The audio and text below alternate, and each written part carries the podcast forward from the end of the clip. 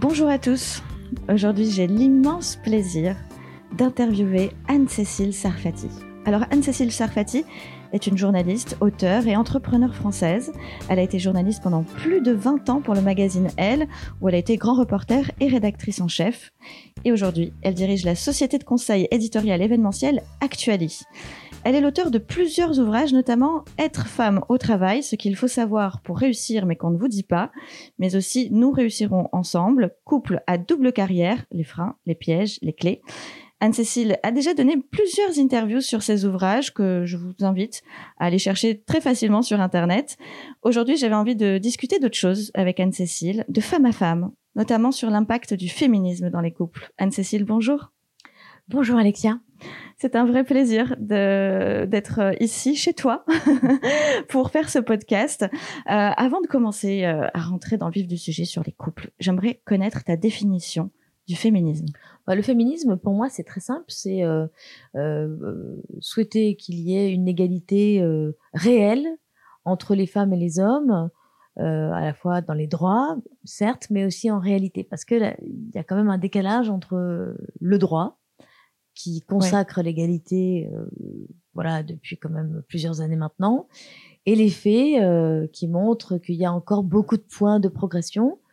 Pour moi, euh, on va dire que je me suis beaucoup axée dans, dans mon combat entre guillemets féministe sur l'égalité professionnelle, c'est-à-dire pour moi c'est la base de tout, à savoir voilà avoir occupé les mêmes postes les mêmes niveaux de poste et de rémunération que les hommes euh, dans la vie économique et dans la vie euh, en général, voilà, dans la société en général. Aujourd'hui, le féminisme, ça va beaucoup plus loin que ça. on dit beaucoup de choses. Hein. Euh, et d'ailleurs, pas toutes les femmes sont d'accord sur la définition du féminisme. Euh, et on parle aussi de néo-féminisme. Je sais pas si toi, tu, tu en as entendu parler aussi.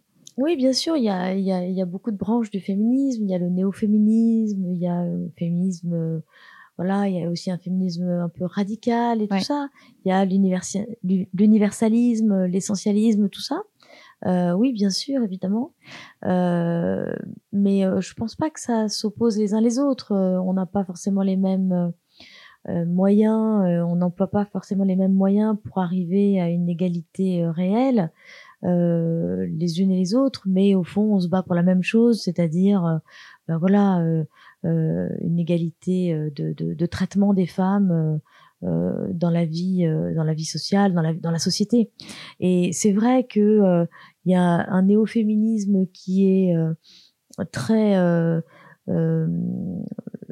qui se bat beaucoup pour contre la question des violences, contre voilà, c'est depuis le mouvement hashtag #MeToo et c'est très bien et très juste qu'il y ait cette dernière, enfin c'est la dernière révolution féminisme, mhm. féministe, euh, parce que euh, voilà, on voit bien avec ce mouvement quand même l'étendue euh, des, des, violences faites aux femmes. la question du consentement, toutes ces questions-là. mais j'ai envie de dire, il faut pas abandonner le, le, féminisme d'égalité économique parce que c'est la clé aussi pour se sortir de relations violentes ou de relations d'emprise, etc. Donc pour moi, tout part quand même de l'indépendance financière et de euh, l'égalité euh, économique entre les femmes et les hommes, euh, parce que de là découle bah, le fait d'être libre, de ne pas rester dans une relation toxique, de ne pas rester dans une dans un couple qui va pas. mais quand je dis relation toxique, ça peut être au travail, ça peut être dans le couple, ça peut être en famille. Je veux dire, l'indépendance financière l'indépendance économique, c'est la base en fait pour être libre et pour euh, occuper vraiment la place qu'on veut occuper dans la société et ne pas être une victime de, de ben voilà des, des difficultés qui, qui subsistent et même plus que ça enfin voilà des, des, des manquements euh, qui subsistent encore à la place des femmes euh, égales des hommes dans la société. Donc voilà c'est pour ça que je me bats encore beaucoup sur la question de l'égalité professionnelle parce que on n'y est pas. Mmh. et pour moi c'est la clé de tout je ne peux que partager ton avis hein, en tant que professionnel et euh, RH, enfin DRH, euh, par rapport à toutes mes activités.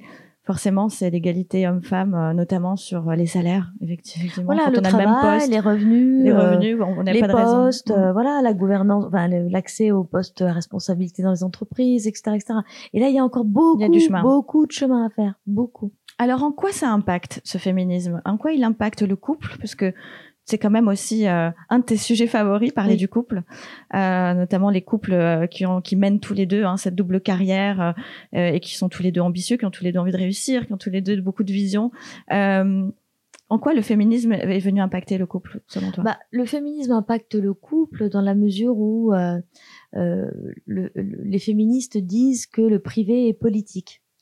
Ça veut dire que en gros, ce qui se passe dans l'intimité de la vie privée, euh, au fond, on regarde euh, aussi ce qui se passe à l'extérieur de la vie privée. Alors, c'est pas faux pour tout un tas de sujets.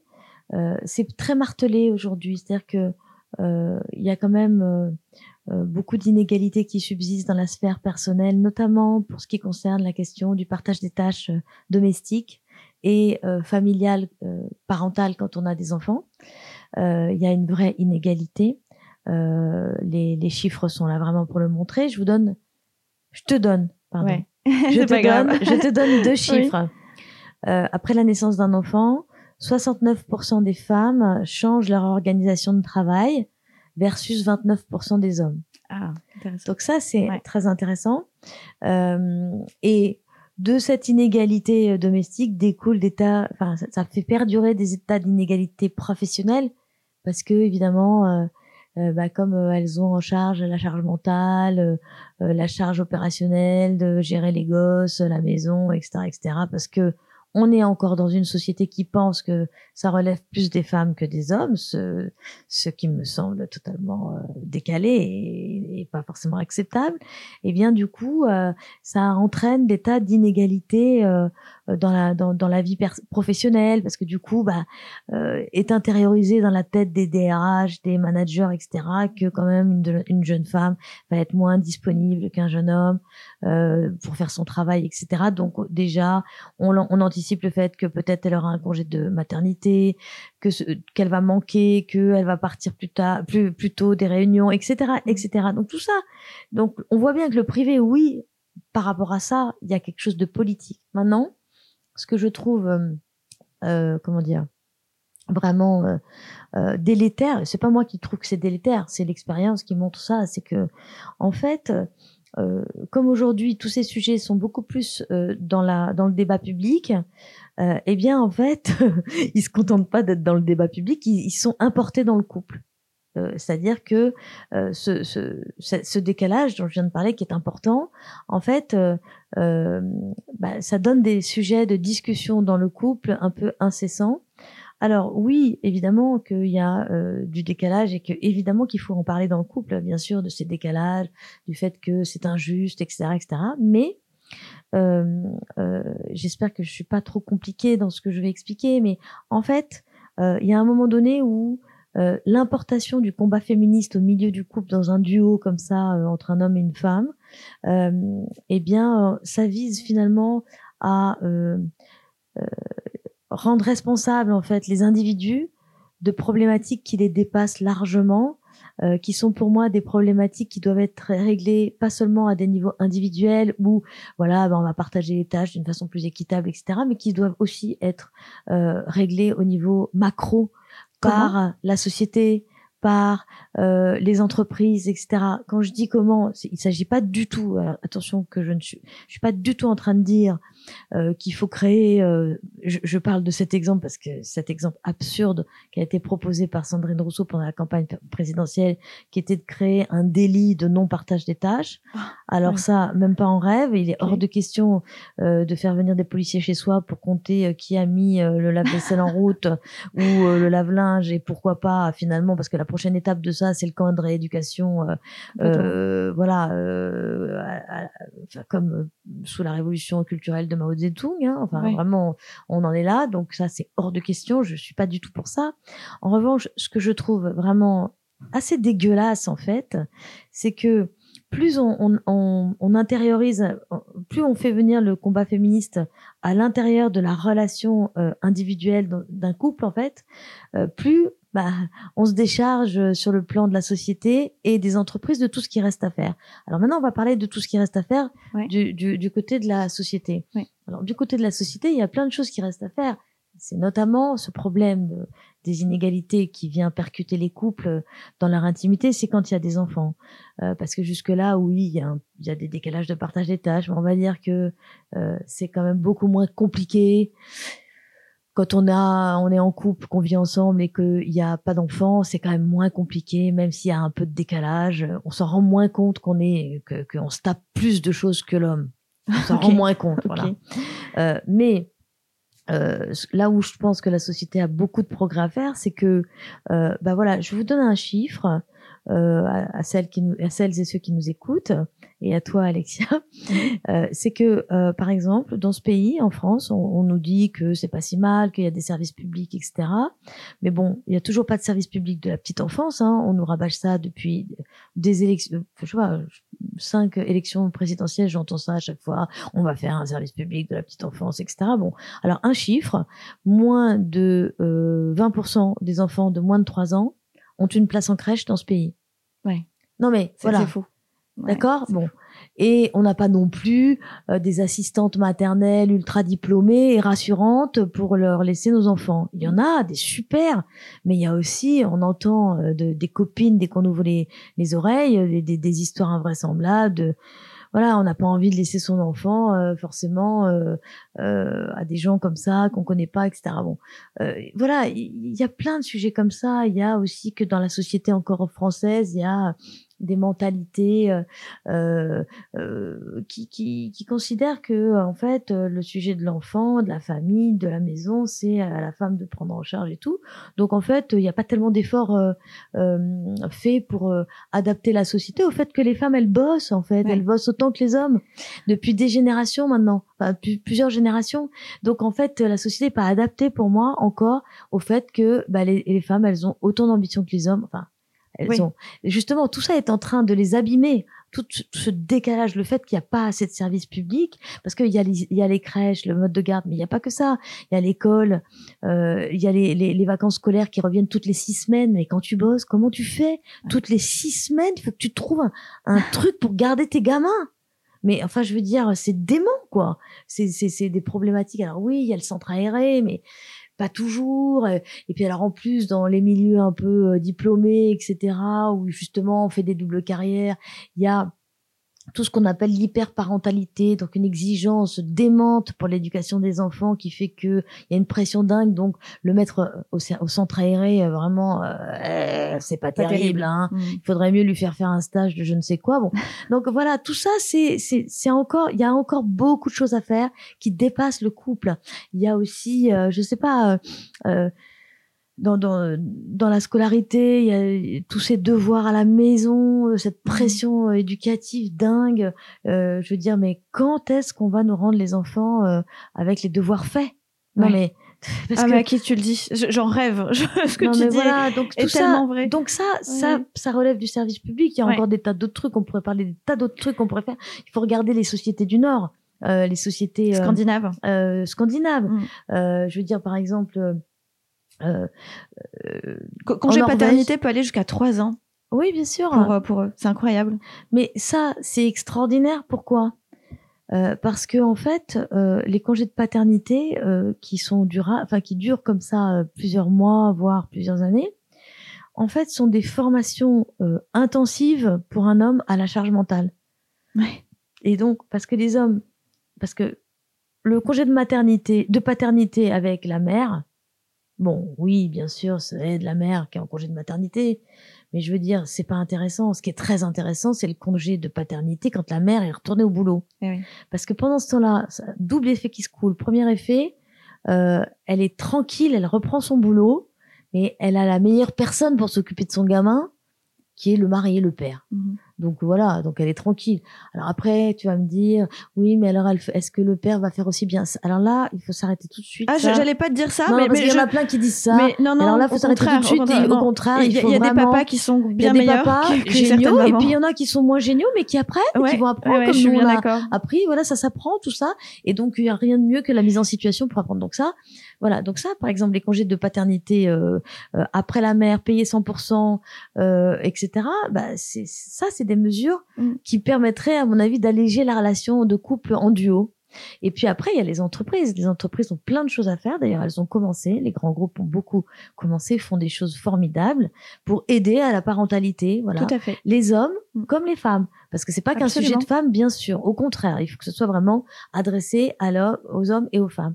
Et voilà. Et les entreprises. Alors, le Covid a aidé aussi euh, à ce que le présentéisme, il y a un bon euh, coup de pied dans la, dans la fourmilière du présentéisme qui était un véritable obstacle à la carrière des femmes, hein, le présentéisme à la française.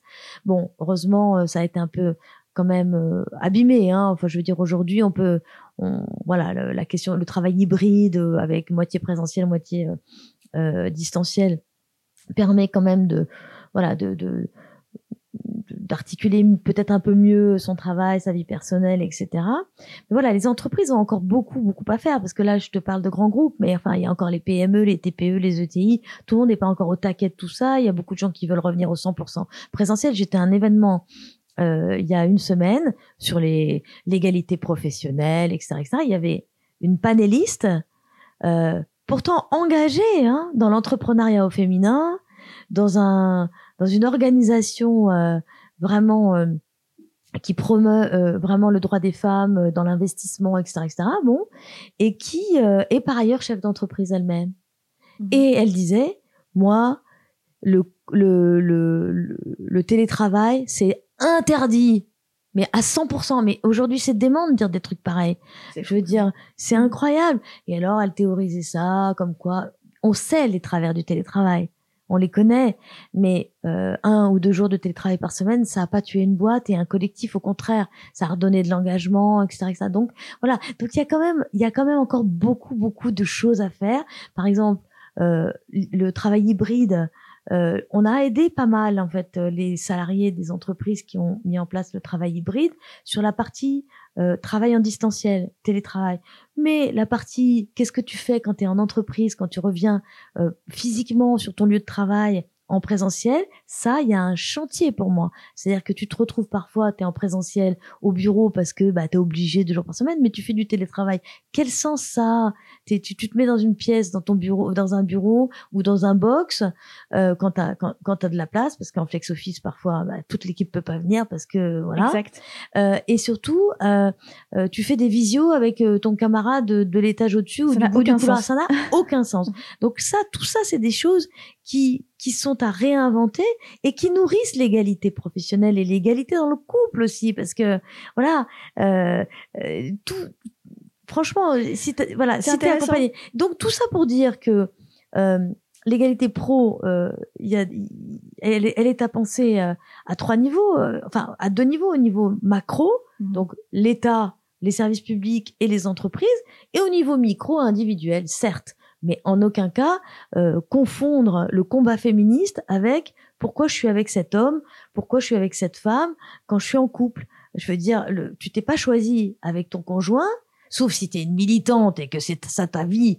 ta vie, c'est d'être de, de, militer contre, voilà, de faire du militantisme H24 sur le droit des femmes. Bon, bah en effet, je comprends que là, ok, euh, ton couple, il doit être euh, chimiquement pur par rapport euh, aux valeurs, aux valeurs mmh. etc. Mais enfin, quand tu quand tu es dans une histoire d'amour avec euh, avec euh, un homme, tu ne l'as pas choisi parce que euh, il mène un combat féministe avec toi. Tu vois ce que je veux dire? Tu le choisis parce qu'il te plaît, probablement parce qu'il a des idées progressistes comme toi sur tous ces sujets pour faire avancer la société. Mmh. Mais je veux dire, c'est pas pas c'est pas un meeting politique permanent. Tu le choisis parce qu'il a des valeurs euh, communes parce que tu as les mêmes goûts parce que tu te plais parce que tu aimes coucher avec parce que tu aimes partager du temps avec que tu aimes les mêmes gens que tu aimes voir les tu vois que ou que que sa différence te plaît et tout. Mais enfin voilà. Il faut pas confondre quoi. L'intimité d'un couple c'est pas euh, mener un combat féministe H24 euh, du matin où tu te lèves le soir où tu te couches. Parce que ça ça, ça c'est délétère hein.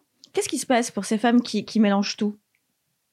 Bah, euh, c'est pas pour ces femmes, pour ces couples en fait. Ou ces mélangent couples, tout. Bah, bah, c'est ils bah, deux, du ouais. conflit en fait. C'est du conflit en permanent. permanence Bah Ouais. oui, c'est du conflit permanence. C'est c'est c'est c'est euh, tout intellectualisé à l'aune de. Mais alors, euh, euh, si euh, tu dis ça euh, et que moi je fais ça, enfin tu vois, c'est c'est tout pensé à l'aune du féminisme. Mais Mhm. tout n'est pas à penser à l'aune à l'aune du féminisme. La vie personnelle, c'est pas que ça.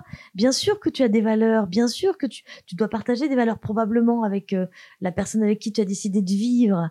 Mais euh, voilà, tu vois. c'est- Mais j'ai envie de dire, c'est c'est comme si, euh, tu vois, je trouve que l'espace privé, c'est aussi un espace de, euh, comment dire, où tu dois être calme, tu vois ce que je veux dire. T'es pas toujours Ouais. dans le, où tu dois te ressourcer, où tu dois euh, t'épauler, où tu dois, te- euh, voilà, quand tu t'aimes, quoi, tu vois, tu dois te soutenir. T'es pas dans une espèce de combat permanent, sinon c'est épuisant. C'est pas ça le couple. Le couple, c'est pas un, un combat permanent euh, sur tout, tu vois. Le combat. euh, On n'est pas doit- là pour se faire du mal, tu vois. Oui, il, il est plus, plus sur la première partie, comme tu disais, sur la partie euh, euh, gouvernementale, sur la partie des entreprises. C'est là où on doit, je pense, mettre toute notre énergie parce Et que puis, ça vient nous aider beaucoup. Bah oui, et surtout, je vais te dire un truc, c'est épuisant de mener un combat Tellement. féministe dans la vie personnelle. C'est épuisant et c'est trop. C'est en rajouter une couche Ouais. aux femmes. C'est-à-dire que, si tu veux, déjà, on se tape quand même des décalages euh, de, de prise en charge, et alors encore plus avec les enfants, de la, fa- de, de, de la vie personnelle, de- tu as la charge émotionnelle, parce que c'est vrai que même dans les couples il n'y a pas d'enfants, souvent c'est les femmes qui prennent en charge la vie sociale euh, du couple, la vie amicale, euh, la vie émotionnelle, tu vois, de, de penser. C'est terrifiant d'ailleurs, hein, il y a encore beaucoup d'inégalités là-dessus. Mhm. Euh, mais, qui, vrai. mais qui sont des inégalités euh, qui viennent de millénaires de, pat- de patriarcat, qui ce sont des inégalités qui heureusement tendent à se résorber, mais ultra lentement. Euh, je dis pas que c'est normal, mais je dis que ça s'explique, ça se comprend. Tu vois, hier j'étais à un événement, il y avait Michel Perrault, la grande historienne du féminisme. Ouais. Bon, ben, elle a retracé, si tu veux, euh, toute l'histoire de, du- du féminisme, des femmes et tout. Ben, on voit bien que, si tu veux, l'histoire est lente. C'est lent, l'histoire, c'est lent, la- l'évolution, la progression. Et il y a des retours en arrière. Et tout mouvement historique produit des retours en arrière. Tu vois, tu fais un pas en avant, deux pas en arrière, à nouveau un pas en avant, un pas en avant, puis... Enfin, tu vois, donc c'est lent. Donc moi, je pense aux individus, et je me dis, bah, écoute, tu sais quoi, quand tu vois que les chiffres, ada- euh, les chiffres euh, euh, internationaux, je crois, de, du euh, euh, World Eco- Economic Forum Ouais. te disent que l'égalité, tu l'auras dans 200 ans. Bon, comment te dire, moi, euh, j'ai pas tellement envie, euh, dans ce cas-là, pour, euh, pour la cause, de rater ma vie personnelle. Tu vois, de de- d'échouer en permanence dans ma vie personnelle parce que, euh, euh, fait, tu vois, de, de sacrifier ma vie personnelle à la cause. Je, je contribue au maximum que je peux sur ce sujet parce que je pense qu'il le faut, c'est absolument indispensable. Puis c'est une vraie conviction que j'ai. Puis je, je voudrais que ça soit mieux pour mes, pour pour, pour les, les, les filles qui ont mon âge, qui ont l'âge de mes enfants, etc., etc. Tu vois que pour moi, mes enfants, euh, bon, euh, voilà, tu vois, euh, je veux aussi euh, réussir ma vie. Tu vois, je vais pas me, gâcher ma vie à moi. Tu vois. On peut encore réussir sa vie euh, en tant que femme, sa vie professionnelle en tant que femme, même si on décide d'avoir euh, deux, deux, trois enfants, ma- malgré, malgré tout ce qu'on est en train de se dire. Hein. Selon Bah toi? écoute, oui, il y en a beaucoup. C'est pour ça que j'ai fait ce livre. Ouais, C'est pour ça que j'ai fait ce livre. C'est parce que j'ai voulu euh, montrer des que cas. c'était possible. Euh, voilà, que c'est possible. Heureusement que c'est possible. Bien sûr que c'est possible. Je ne dis pas que c'est ultra facile, mais je dis qu'il y a quand même quelques clés. Euh, je dis que euh, il y a beaucoup d'exemples et je, je, je trouve que on ne montre pas assez, on ne met pas assez en valeur ces exemples. Mais il y en a plein. Il y en a plein dans mon livre. Il n'y a que ça. Qu'est-ce que tu peux euh, proposer à tous ceux qui nous écoutent euh, et qui sont un petit peu paumés dans tout ce féminisme et d'ailleurs ce masculinisme aussi, hein, qui, Ah ouais. qui commence à, Qui est épouvantable. Qui est épouvantable. Euh, et, et- et je pense que tout le monde est un peu paumé, vraiment. Euh, Mm. Qu'est-ce que qu'est-ce que tu pourrais donner comme clé euh, que tu n'as pas donné dans ton livre, mais qui resterait encore dans les tiroirs Qu'est-ce que tu pourrais donner comme clé à toutes ces femmes qui nous écoutent et qui peut-être hésite encore entre euh, une vie de carrière, une vie de famille, euh, et qui aussi, parce que là, on parle beaucoup de, de parents euh, et, et, de familles euh, non recomposées, mais il y a aussi ces familles recomposées. Est-ce que c'est pas dangereux euh, d'être avec, je sais pas, un, un, homme ou une femme qui a déjà des enfants Qu'est-ce qui se passe en fait? Qu'est-ce qu'on doit, qu'est-ce qu'on doit choisir pour soi si on a bah, envie d'avoir une carrière? Bah, en fait, déjà, euh, bon, euh, comment te dire, la, la, vie personnelle, justement, je ne peux pas théoriser le fait que l'espace d'intimité est quelque chose de, voilà, qui, qui, qui, ne se règle pas avec des tableaux Excel. Ouais. Tu vois ce que je veux dire, mais qui se règle aussi avec du don gratuit, mm. du retour gratuit, voilà de, de l'amour de, de, de l'amitié de, de, la connivence en fait tu vois des choses qui sont pas juste euh, objectivées comme ça euh, euh, comme dans la vie professionnelle et en même temps te dire voilà il y a une méthode. Je crois que la vie elle a une part de surprise et que et que il faut parfois se laisser un peu prendre par la surprise. euh, et aussi que oui, bien sûr, euh, euh, on n'est pas obligé de choisir entre une vie personnelle et une vie professionnelle. Il y a plein de gens qui arrivent, il y a plein de femmes qui ont plusieurs enfants, des superbes carrières et, et qui sont toujours amoureuses de leur mari, tu vois, ça existe. Mmh. Hein. Non mais ah, je, je, te crois. Hein. Non non mais je le dis parce qu'en fait ça paraît. Euh, mais c'est vrai qu'aujourd'hui c'est un message qu'il faut envoyer mmh, parce qu'en mmh. ce moment on entend beaucoup que le couple hétérosexuel c'est vraiment si tu restes dans un couple hétérosexuel euh, t'es en fait euh, une femme opprimée en fait. C'est vrai. Voilà. C'est vrai. On entend ça. Frustrée aussi. Frustrée, Frustrée opprimée, ou qui a abdiqué. qui a abdiqué, voilà, qui, qui, qui, est, qui est complice de sa soumission, tu vois. Bon, mmh. Euh, heureusement, euh, heureusement, elles sont pas euh, toutes comme ça, les femmes. Heureusement. comment toi tu as fait en tant que maman de trois enfants? Si on peut parler un petit peu de toi, un tout petit peu. Oui, bah on peut en parler, il y a pas de problème. Alors moi, j'ai divorcé la première fois avec deux enfants très très bas âge, de un an et trois ans. et je me suis assez rapidement remise en couple avec euh, un homme qui n'avait pas d'enfant, qui avait 30 ans, euh, qui était célibataire, qui avait une liberté totale et qui, euh, voilà, on est tombé amoureux et il s'est même pas posé la question de savoir si euh, euh il allait pouvoir supporter de vivre avec deux enfants de de cet âge-là, pas tout petit, etc. Au contraire, il, il a trouvé ça génial et, et bon, j'ai eu beaucoup de chance, hein, ça je reconnais. Tu, tu penses, c'est, tu dis que tu as beaucoup de chance parce qu'en fait, euh, qu'est-ce qui t'a apporté cet homme? Il t'a, il t'a donné ce, ce cadre, euh, cette euh, cette zone de, de, de, sécurité où tu pouvais t'exprimer? Qu'est-ce qui t'a apporté? Non, non, en fait, euh, enfin, comment?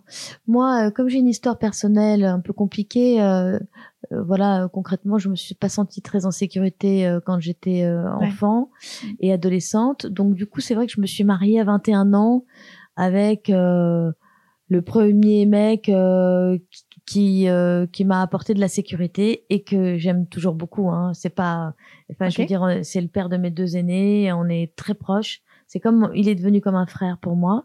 Mais on s'était un, un, mariage de réparation réciproque. Il était plus âgé que moi et euh, il venait de divorcer, il venait de se faire larguer par sa première femme. Il n'avait pas d'enfant et moi, j'étais dans des difficultés euh, de post-adolescence monstrueuse avec mon père. Enfin, c'était très compliqué. Et donc du coup, on, s'est voilà, on s'est on s'est connus à ce moment-là et euh, on s'est réparé en fait. On était, mais du coup, c'était un couple qui reposait plus sur euh, une fraternité, une amitié que euh, une passion mmh. folle. D'accord. Et donc euh, du coup c'est pour ça d'ailleurs qu'on s'est pas quitté très euh, dans la passion, mais assez raisonnablement. Ok. Même si pourtant c'était pas évident avec deux petits enfants, etc. Donc on a, il a été génial, et il m'a aidé à louer mon appartement parce que j'ai changé de métier en même temps. J'étais avocate. Je, en fait, la séparation a été accélérée par le fait que j'ai changé de métier. J'étais avocate en droit des affaires.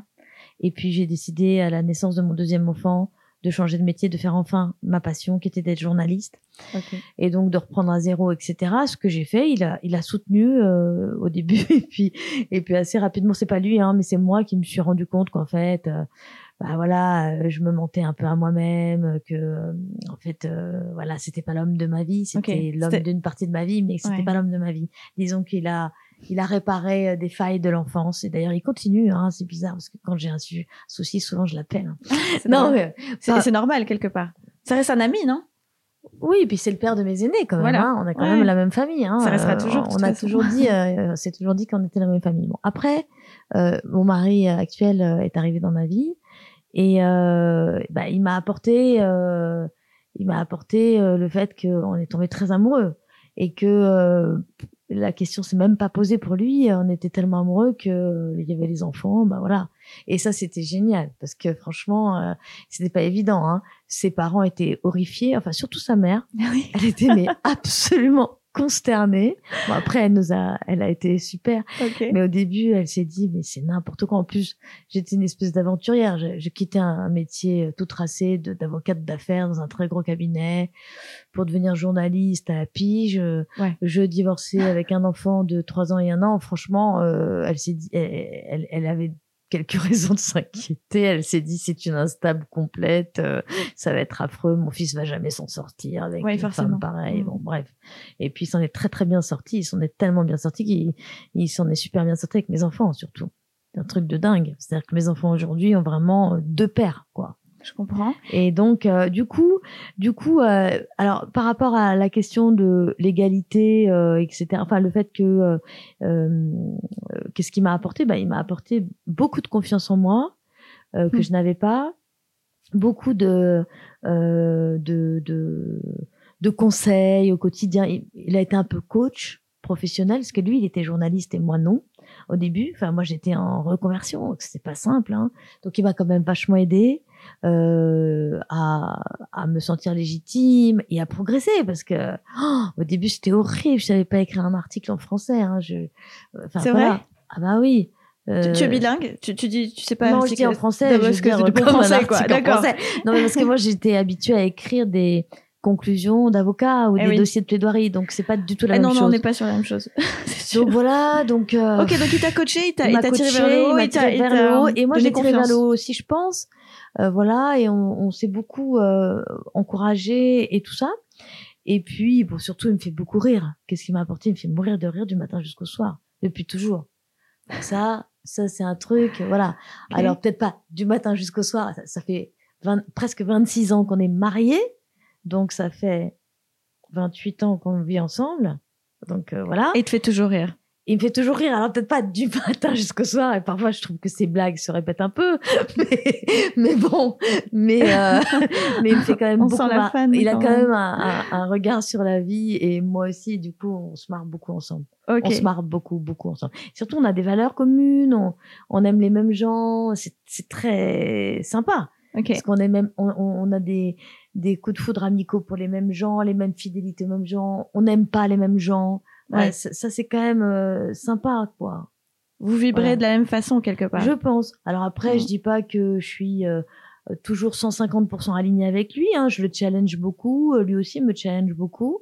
Mais euh, c'est pas mal ça aussi. Hyper intéressant. Déjà, merci de, de, de nous partager euh, ta, une petite partie de ta vie parce que c'est vrai qu'on on est quand même, on peut être très curieux, curieuse euh, de savoir qui, qui est Anne-Cécile Sarfati dans, dans sa vie privée parce que tu donnes, tu es tellement généreuse dans tes euh, ouvrages. tu donnes tellement de choses. Euh, tu as tellement envie d'aider les autres que forcément tu as une histoire euh, importante à partager. Donc merci déjà de la partager sur ce podcast. Et puis tu donnes de l'espoir aussi. Non, mais moi, c'est ça que je veux. C'est-à-dire que je suis pas là beaucoup d'espoir.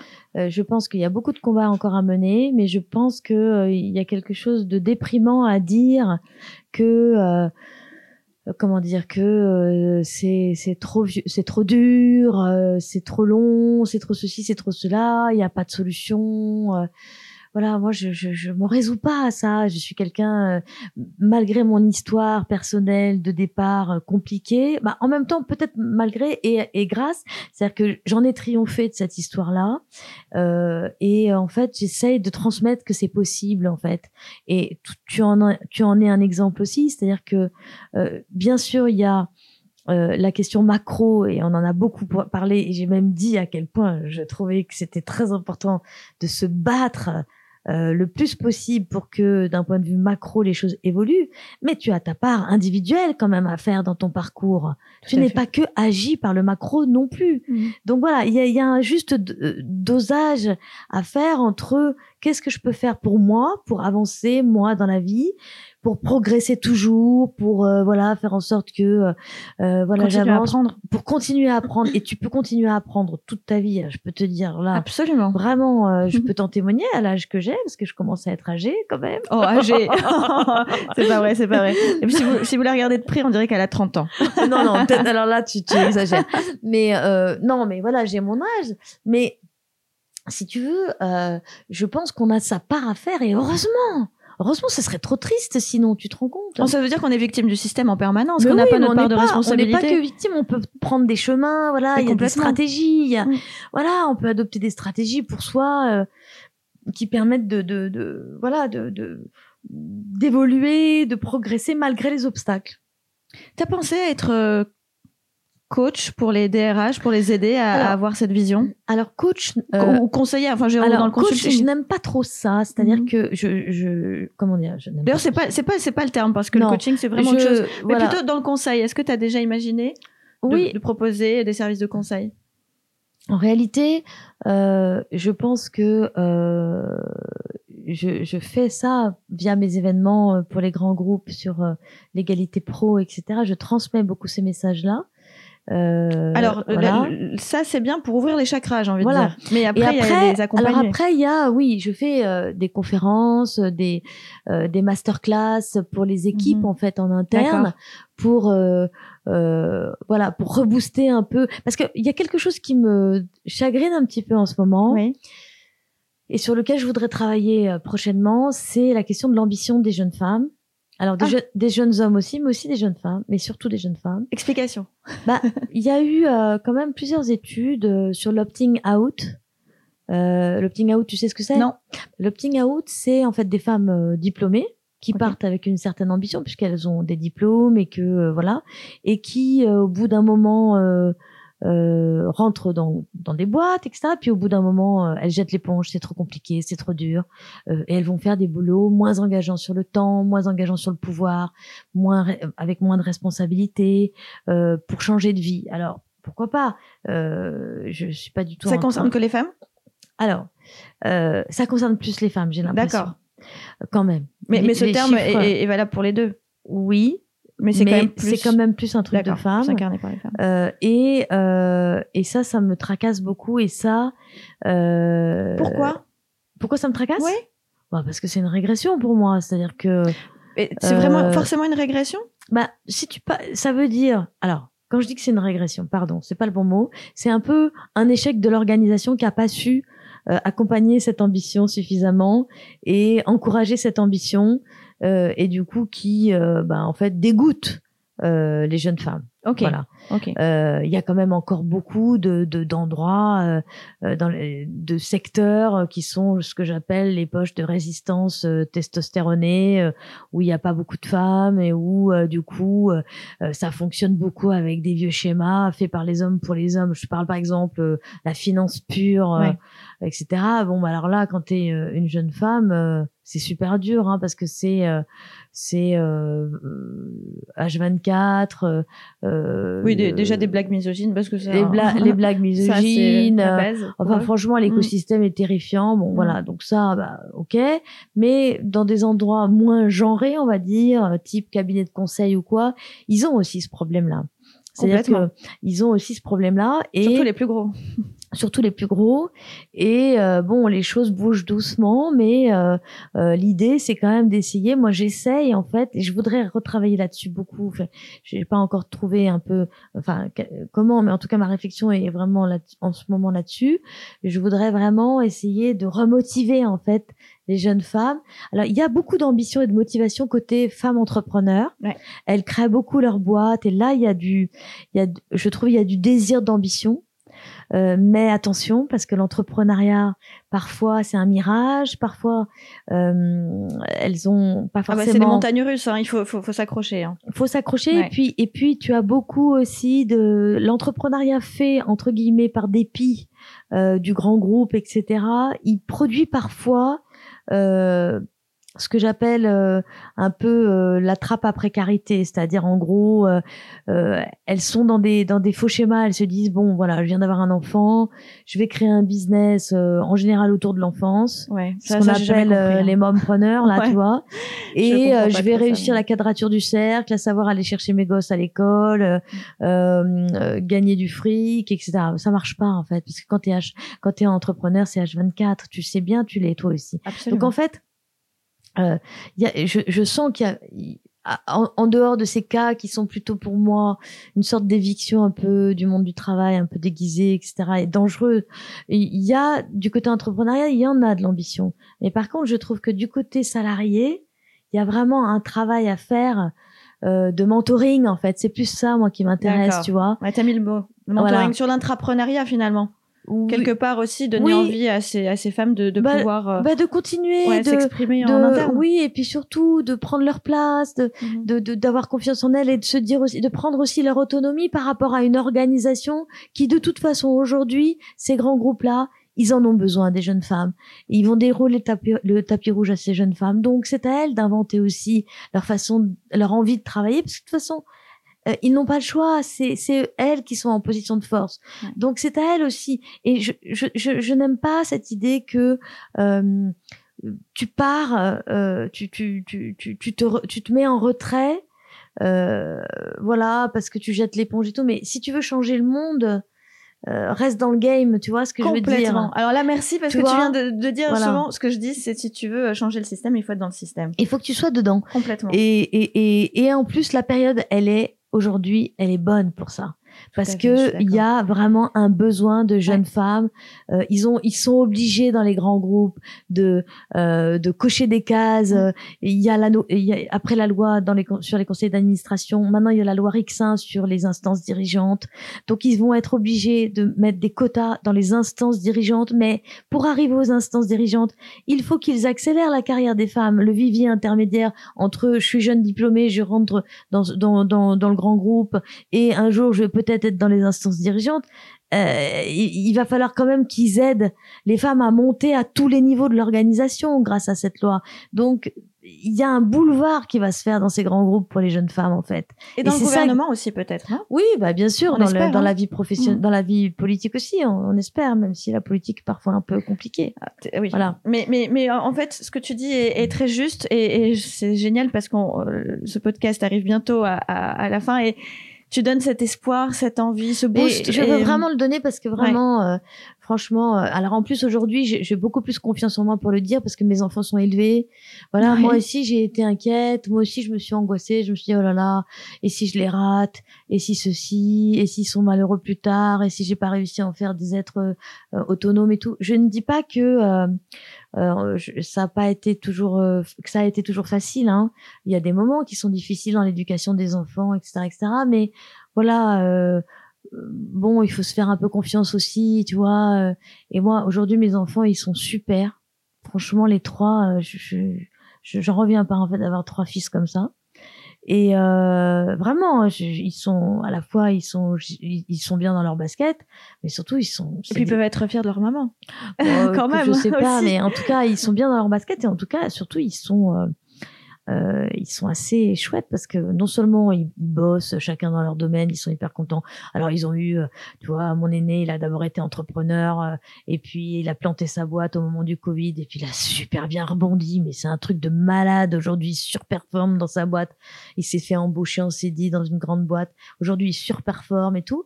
Bon, enfin, vraiment, je, je trouve qu'ils sont ultra adaptables, mes enfants, en fait. Et en plus, ils sont hyper marrants. Eux Ah oui, euh, aussi comme sont le très papa. très drôles, comme le beau-père. Ah pardon, comme le beau-père. Mais comme, comme, la famille aussi du père, parce que pour les grands, parce qu'on a eu un, un enfant ensemble quand même. euh, Oui, oui, après. oui, voilà. on- Voilà. On, l'a pas dit, mais tu Voilà. as aussi un enfant avec, euh, avec, ce, avec ce- mon mari. ton mari actuel. Ouais. Comme quoi, euh, on peut avoir Mhm. deux super papas, deux super mamans. En fait, euh, quand on, on est intelligent dans la gestion euh, de, de la famille, Alors j'ai une, une phrase qui me vient là comme ça par rapport à la famille, Ouais. par, rapport, par rapport no- notamment aux histoires de familles recomposées, euh, par rapport à la gestion des adolescents, etc. Ouais, c'est ça. Parfois, il vaut mieux être intelligent qu'avoir raison. Et dans la vie, ça sert beaucoup ça. D'ailleurs, je me demande si je vais pas faire un petit reel là-dessus. ah bah fais-le. Parce que ah, génial. je pense que c'est Vaut mieux un être bon intelligent conseil. que d'avoir raison. Ouais, parfois il vaut mieux être intelligent qu'avoir raison. On a hâte euh, d'écouter ce reel et de le voir. Euh, on peut te suivre où? Alors, on peut me suivre euh, sur Instagram, Ouais. on peut me suivre sur LinkedIn et sur Twitter si on aime. Ah oui, et je suis aussi sur TikTok. Alors, je vais raconter ça parce que Oui. c'est trop rigolo. Alors, c'est mon alternante euh, qui travaille avec moi, qui a 22 ans, qui est une fille adorable et géniale, qui m'a mis sur TikTok pour mettre mes reels. Elle a bien raison. Donc, elle m'a mis sur TikTok et du coup, je regarde une fois euh, par semaine à peu près parce que je suis pas, j'ai pas le temps de voilà. Et alors un jour, je vois euh, qu'en fait, il y a une copine, enfin voilà, une relation professionnelle de mon réseau euh, euh, sur TikTok. Je m'attendais pas du tout à la voir sur TikTok et donc euh, parce que c'est une fille surdiplômée très intello, vraiment, c'est pas du tout le genre TikTok. Et alors donc je lui mets un petit, un petit message privé en lui disant, euh, euh, dis donc t'es sur TikTok, moi aussi, qu'est-ce qu'il faut pas qu'on fasse? Que tu sais, ambiance complice. Ouais. Et elle me répond, haha, moi je n'y suis pas du tout pour ce que tu crois, j'y suis pour espionner mes ados. Ah d'accord. Donc, j'ai trouvé Chacun ça sa stratégie. Voilà, j'ai trouvé ça assez marrant. Voilà. Merci beaucoup Anne-Cécile Sarfati, c'était passionnant de voir euh, prie. la femme professionnelle, mais la Merci, femme tout court en fait. Mm. Et euh, c'est très inspirant et on espère Merci en tout cas toi. toutes nos auditrices et auditeurs eh bien que ça les inspire et qu'ils passent à l'action pour faire évoluer les choses, que ce soit au sein de leur famille, de leur couple et de leur carrière. Voilà, merci beaucoup Anne-Cécile. Merci Alexia, à bientôt.